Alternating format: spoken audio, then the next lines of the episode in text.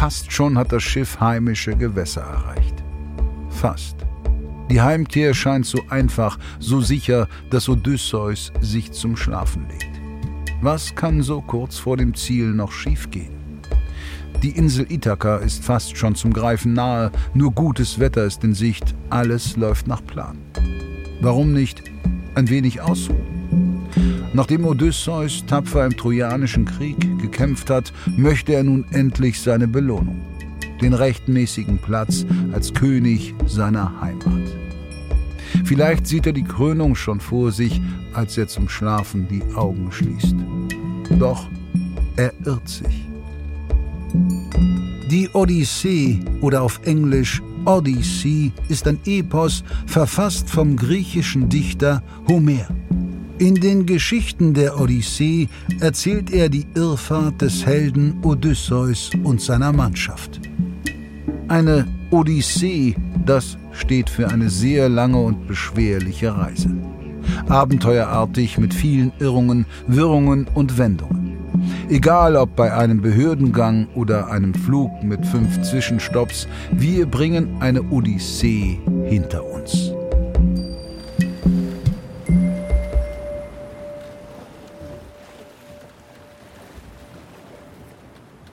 Während Odysseus sich auf dem Schiff einem erholsamen Schlaf hingibt, ist seine Mannschaft hellwach. Auch sie wollen nach Hause, klar. Aber jetzt, wo das Ziel so nahe ist, ja, wo man sogar den Rauch der Feuerstellen schon am Horizont sehen kann, da werden sie auch ein wenig übermütig. Was ist eigentlich in diesem komischen Lederbeutel, den Odysseus vor einigen Tagen an der Seite des Schiffes festgebunden hat? Die meisten vermuten, darin muss ein Schatz sein. Was sonst?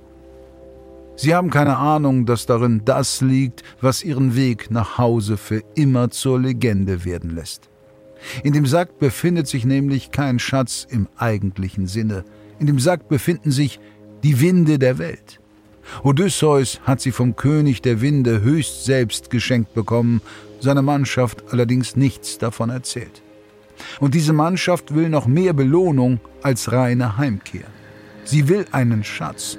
Und so öffnen die Männer den ledernen Sack.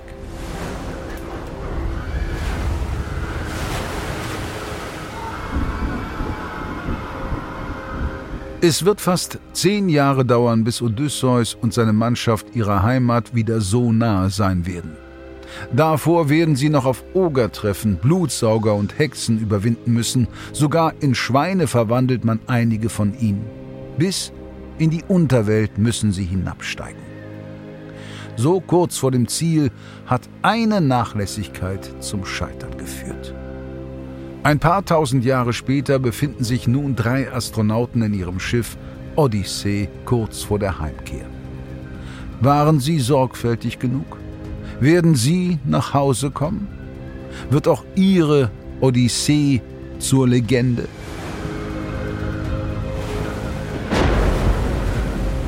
Das ist die Geschichte der Apollo 13 Mission. Die Geschichte einer Crew, gefangen im All und ihrer unglaublichen Odyssee zurück zur Erde. Von One Pot Wonder im Auftrag von RTL Plus ist das der Podcast Apollo 13 Gefangen im All. 10, 9, 8, ignition sequence has started. 6, five, four, three, two, one, zero. We have commit and we have liftoff at 213.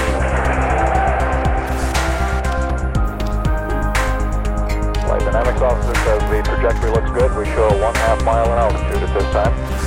Is now stationed in the Mission Control Center looking at possible alternate missions as we have an apparent serious oxygen leak in the cryogenic oxygen in the service module. Okay, Houston, we've had a problem here.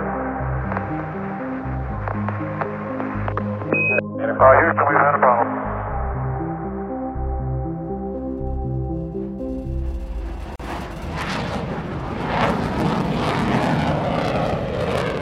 Die Odyssee fällt mit einer unglaublichen Geschwindigkeit zur Erde zurück. Und zwar mit einem Tempo von etwa Mach 25, also das 25-fache der Schallgeschwindigkeit. Dabei verwandelt sich das Raumschiff in einen roten Feuerball.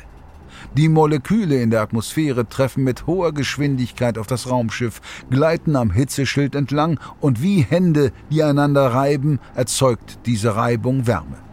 Dazu noch ein unfassbarer Luftdruck, der zu einer super heißen Plasmawolke wird. Nur der Hitzeschild sorgt dafür, dass das Raumschiff nicht sofort verbrennt.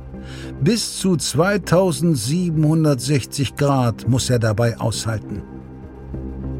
Genau wie hinter dem Mond gibt es beim Eintritt in die Atmosphäre keinen Empfang. Maximal vier Minuten plus minus ein paar Sekunden, höchstens. Mission Control hat das ziemlich genau berechnet. Vier Minuten lang bleibt die ganze Welt im Ungewissen.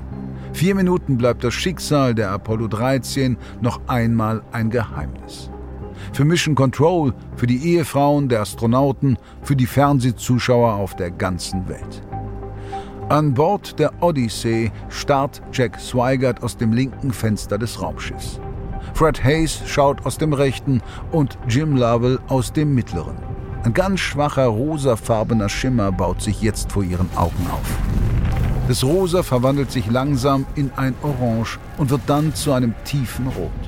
Kleine, feurige Teilchen, die sich wie roter Schnee vom Hitzeschild lösen, sausen an der Seite des Raumschiffs vorbei. Und wie erwartet, hört Kommandant Lovell auf seinem Headset nur noch ein beständiges Rauschen.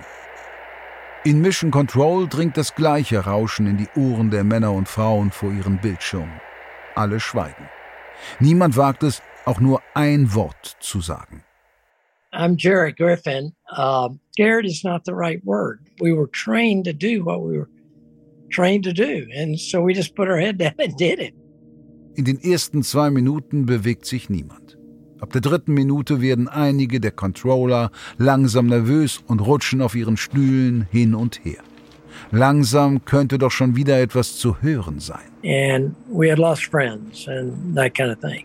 In der vierten Minute drehen die ersten langsam den Kopf und blicken zu Gene Kranz und den anderen anwesenden Flight Controller. The secret is to overcome them and and don't give up. Capcom, why don't you try and give him a call? In Ordnung, Capcom, sagt Gene Kranz und drückt seine Zigarette aus, die er vor vier Minuten angezündet hat und von der er nicht einen einzigen Zug genommen hat. Informier die Crew, dass wir bereit sind. Odyssey, Houston steht bereit, over, ruft Capcom. Nichts als Rauschen auf den Kopfhörern. Es vergehen weitere 15 Sekunden ohrenbetäubender Stille. Stille, die nicht mehr sein dürfte. Das ist ein furchtbares Zeichen. In keiner Apollo-Mission ist das je passiert. Die Kommunikation bei Wiedereintritt ist jedes Mal genau dann zurückgekehrt, wie Mission Control es berechnet hatte. Versuch's nochmal, sagt Kranz. Odyssey, Houston bereit, Ende. Es ist zu lange still. Es sind nun fünf Minuten. Odyssey, Houston, standing by, over.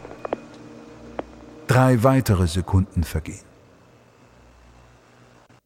Die Stille spielt einen neuen Akkord.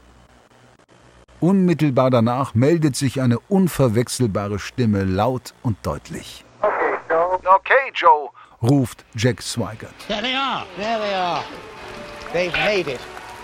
Der Capcom schließt die Augen und atmet tief durch. Gene Kranz wirft eine Faust in die Luft. Die Leute auf der VIP-Tribüne umarmen sich und applaudieren. Okay, we read you, Jack. Okay. Wir hören dich, Jack. formidabile esperimento di recupero dallo spazio di astronauti che erano seriamente in pericolo di vita.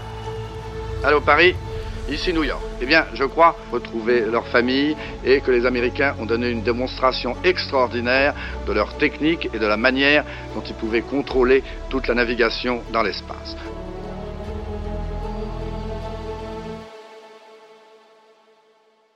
Im Raumschiff selbst war die Reise in die Atmosphäre nicht so nervenaufreibend wie für Mission Control. Die Astronauten wissen ja, dass sie noch leben und alles glatt läuft. Während sich der Plasmasturm um das Schiff langsam beruhigt, bremst die Atmosphäre die Reisegeschwindigkeit von 40.000 kmh auf sanfte 500. Vor den Fenstern verwandelt sich die Plasmawolke von einem zornigen Rot in ein pastellfarbenes Rosa und schließlich in ein vertrautes Blau. Als Kommandant Lovell auf sein G-Meter schaut, zeigt es 1,0 an, also normales Körpergewicht. Sie befinden sich wieder in der Schwerkraft der Erde. Als der Höhenmesser 7000 Meter anzeigt, hören die Astronauten ein lautes Ploppen und sehen zwei helle Stofftücher durch ihre Fenster. Die ersten Fallschirme blähen sich über ihnen auf. Jetzt kann nichts mehr schiefgehen. Niemand hat den Sack der Winde geöffnet. Ithaka, die Erde, die Heimat, alles liegt nun vor ihnen.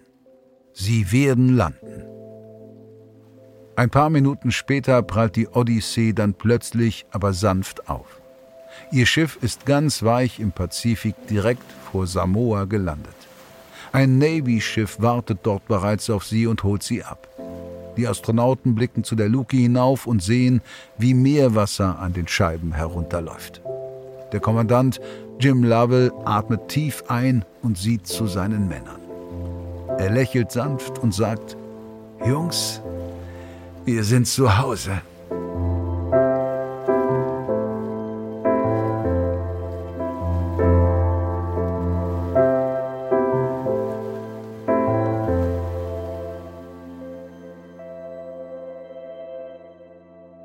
Nach der Landung finden die Medien eine ganz besondere Bezeichnung für diese ganz besondere Mission.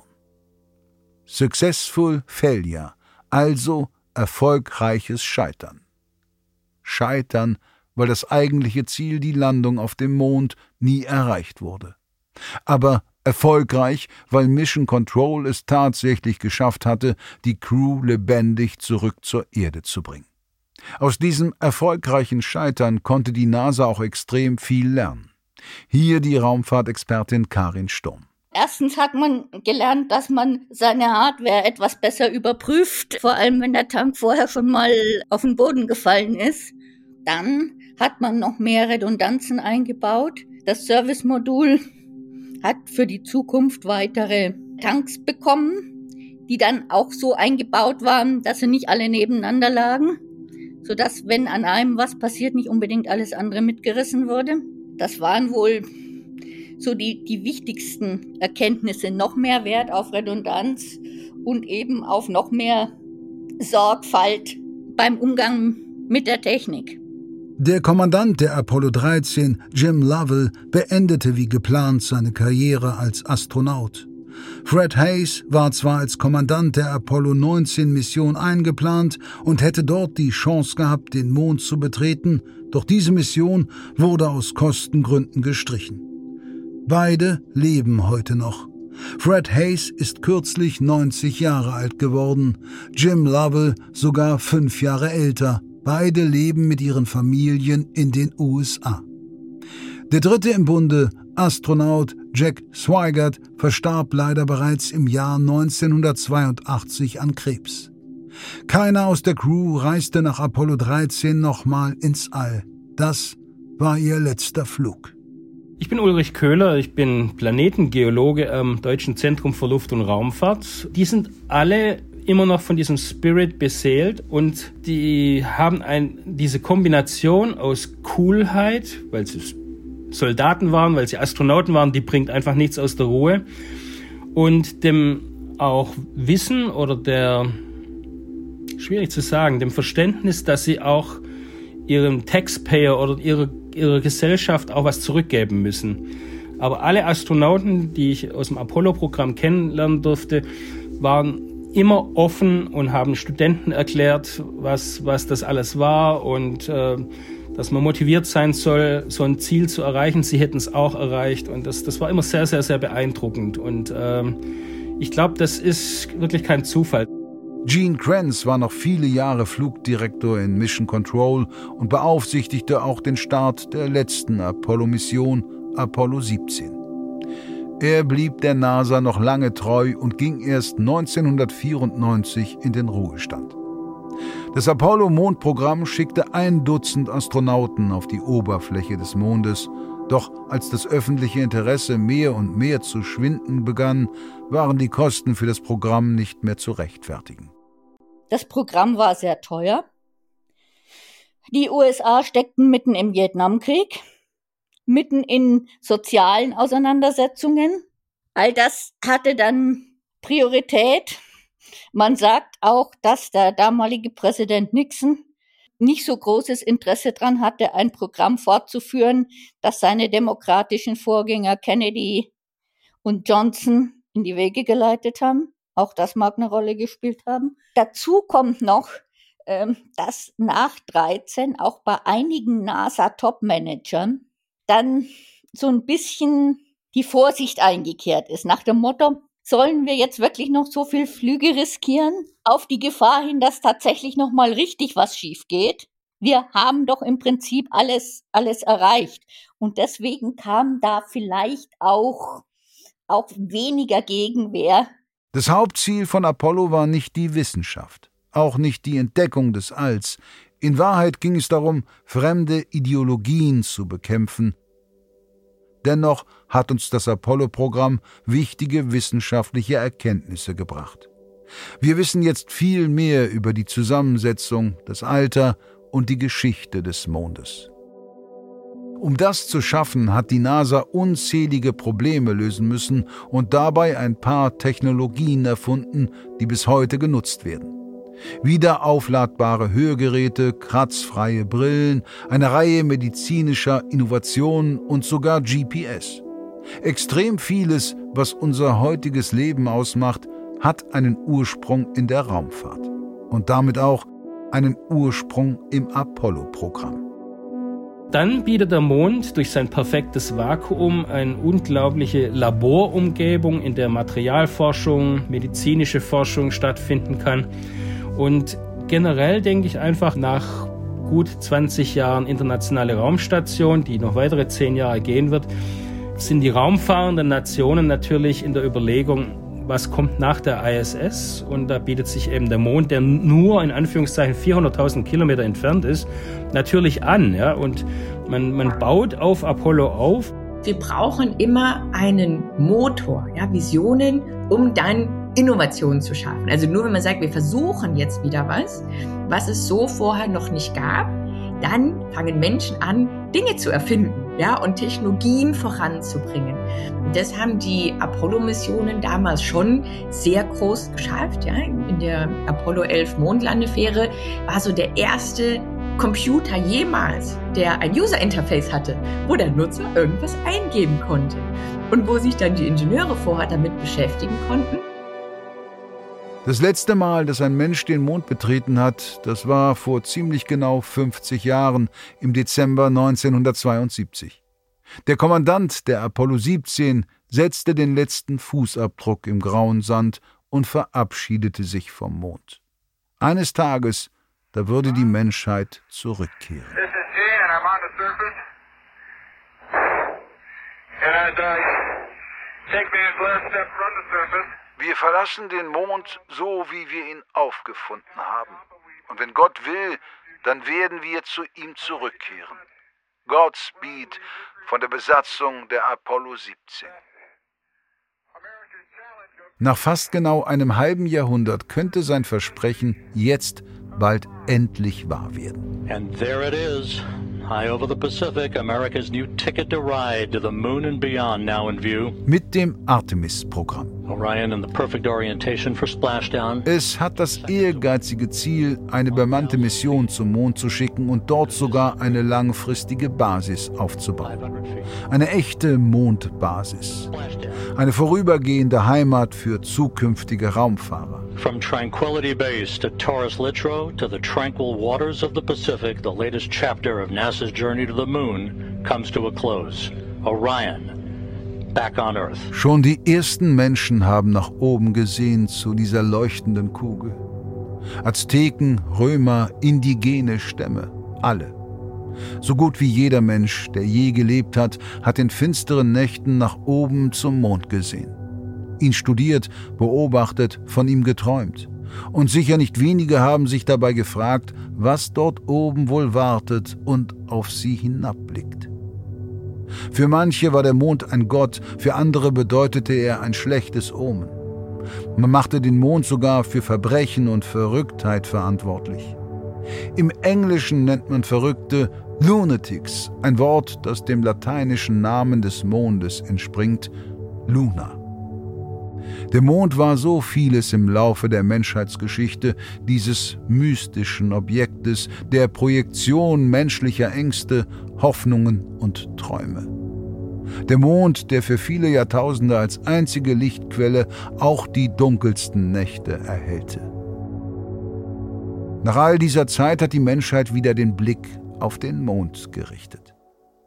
Hier ist wieder Raumfahrtexpertin Karin Sturm. Jetzt haben wir halt das erste Mal seit vielen Jahren wieder eine Konstellation, wo die Politik in den USA seit einigen Jahren auf beiden Seiten, Republikaner und Demokraten, prinzipiell hinter dem Projekt steht und jetzt auch einigermaßen vernünftige Finanzierung gewährt hat, so dass es so aussieht, dass man es durchziehen kann. Es wird funktionieren, solange die Finanzierung stabil bleibt. Und im Moment sieht es so aus. Es ist vielleicht auch inzwischen so, muss man auch sagen. Es gibt ja dieses Wort too big to fail. Und äh, inzwischen steckt so viel Investition und so viel Geld in diesem Projekt, dass man jetzt eigentlich nicht mehr zurück kann. Artemis hat erstmal das Ziel, eine langfristige Basis auf dem Mond aufzubauen, zu wissenschaftlichen Zwecken, möglicherweise auch als Sprungbrett dann weiter zum Mars, wenn es zum Beispiel gelingt, aus vorhandenen Wasservorkommnissen in diesen Kratern am Südpol wieder Raketentreibstoffe herzustellen, die man dann von dort aus einsetzen könnte. Wissenschaft ist ein Thema. Wir wissen immer noch nicht viel über den Mond, über gewisse geologische Dinge, Dinge, die uns weiterbringen können, auch im Wissen über die Entstehung des Sonnensystems. Und wissenschaftliche Forschung bringt dann auch manchmal Dinge an, die man im ersten Moment gar nicht denkt. Auch der ehemalige Flight Director Jerry Griffin verfolgt das Artemis-Programm ganz genau. You know, I followed Artemis very closely since its inception. And I go back down to Houston and talk to the young flight directors and and uh, the, the team. It's time to pass the torch. I will be immensely proud of what we did in Apollo forever. And I think historians will remember it in its right light, our first time to go step foot on someplace other than Earth. And I'll never forget it. But it's been 50 years, and it's time to to get back to business. Um, it's a business that that uh, you'll have setbacks. Boy, I tell you what, I wish I was young enough to do it again. I would love to be a part of the Artemis program. And you know, when they get back to the moon, they're going to do it with tools that we never had. Und doch liegt der wahre Wert, das wahre Vermächtnis der Apollo nicht in den technologischen Errungenschaften der Raumfahrt oder in der Befriedigung unserer Neugier. Die Abenteuer im Weltraum haben noch etwas ganz anderes Wichtiges gezeigt. Der berühmte Astrophysiker Carl Sagan hat im Jahr 1997 dazu diesen Text geschrieben, der uns alle dazu bringen sollte, mit einer neuen Perspektive nicht nur in den Himmel, sondern auch auf uns zu sehen. Auf unseren blassen blauen Punkt im Weltraum. The moon was a metaphor for the unattainable. Für den größten Teil der menschlichen Existenz auf der Erde war der Mond eine Metapher für das Unerreichbare. Auf dem Mond zu spazieren, diese Idee wäre einfach nur verrückt gewesen. Es hätte mehr Sinn gemacht, mit einer riesigen Leiter hinaufzusteigen oder auf dem Rücken eines riesigen Vogels in den Himmel zu fliegen, den Mond zu packen und ihn auf die Erde zu bringen. Niemandem ist das je gelungen, obwohl es viele Mythen über Helden gibt, die es versucht haben. Erst vor einigen Jahrhunderten wurde die Vorstellung vom Mond als ein tatsächlicher Ort, der eine halbe Million Kilometer entfernt ist, wirklich real. Und in dieser kurzen Zeitspanne haben wir ihn studiert, sind hingeflogen und haben Fuß auf ihn gesetzt. Der Mond ist für uns nicht mehr unerreichbar. Ein Dutzend Menschen haben auf der verkraterten, uralten grauen Lava diese seltsamen Hüpfbewegungen gemacht, die sie Mondspaziergänge nannten.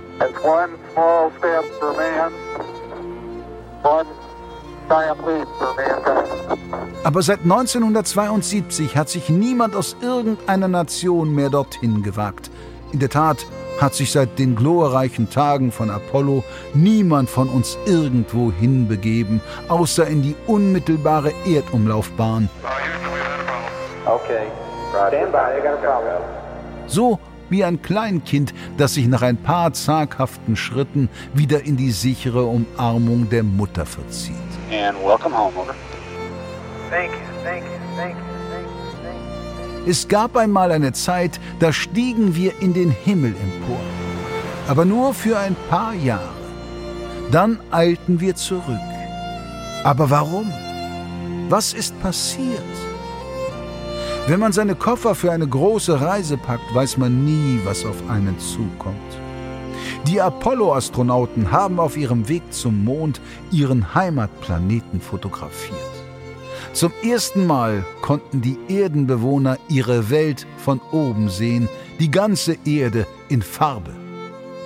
Wir haben unseren Planeten als einen sich drehenden blauen Ball gesehen, der sich von der großen Dunkelheit des Weltraums abhebt. Diese Bilder haben ein schlummerndes planetarisches Bewusstsein geweckt. Diese Bilder sind der unbestreitbare Beweis dafür, dass wir alle denselben verletzlichen Planeten teilen. Sie erinnern uns daran, was wichtig ist und was nicht.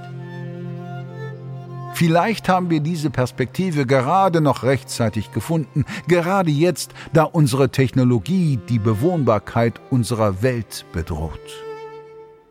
Was auch immer der Grund dafür war, dass wir das Apollo-Programm ins Leben gerufen haben, wie sehr es auch im Nationalismus des Kalten Krieges und in den Werkzeugen des Krieges verstrickt war die unausweichliche Erkenntnis, wie zerbrechlich unsere Welt ist, dass wir alle diesen kleinen Planeten teilen, das ist das letzte Geschenk von Apollo.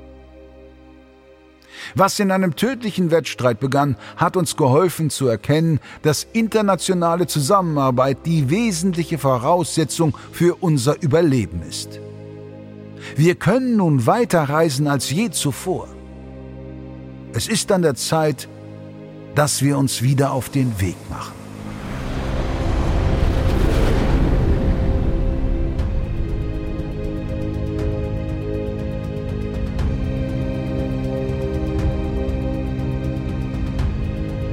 Das war Apollo 13, Gefangen im All. Ein Podcast, der auf wahren Begebenheiten der Apollo 13 Mission beruht eine Produktion von One Pot Wonder im Auftrag von RTL Plus. Erzählt von Charles Rettinghaus. Produktion Lukas Sam Schreiber und Tim Kleikamp. Sound und Musik von Mingo Faas. Besonderer Dank geht an Jakob Baumer für die inhaltliche Unterstützung sowie an die Kolleginnen von der Audio Alliance Marlene Berger, Ivy Hase und Linus Günther. 10, 9, Ignition sequence has started. Six, five, four, three, two, one, zero. We have commit and we have liftoff at 213. Dynamics officer says the trajectory looks good. We show a one half mile in altitude at this time. Is now on station in the Mission Control Center looking at possible alternate missions as we have an apparent serious oxygen leak in the cryogenic oxygen in the service module. Okay, Houston, we've had a problem here. Uh, Houston, we've had a problem.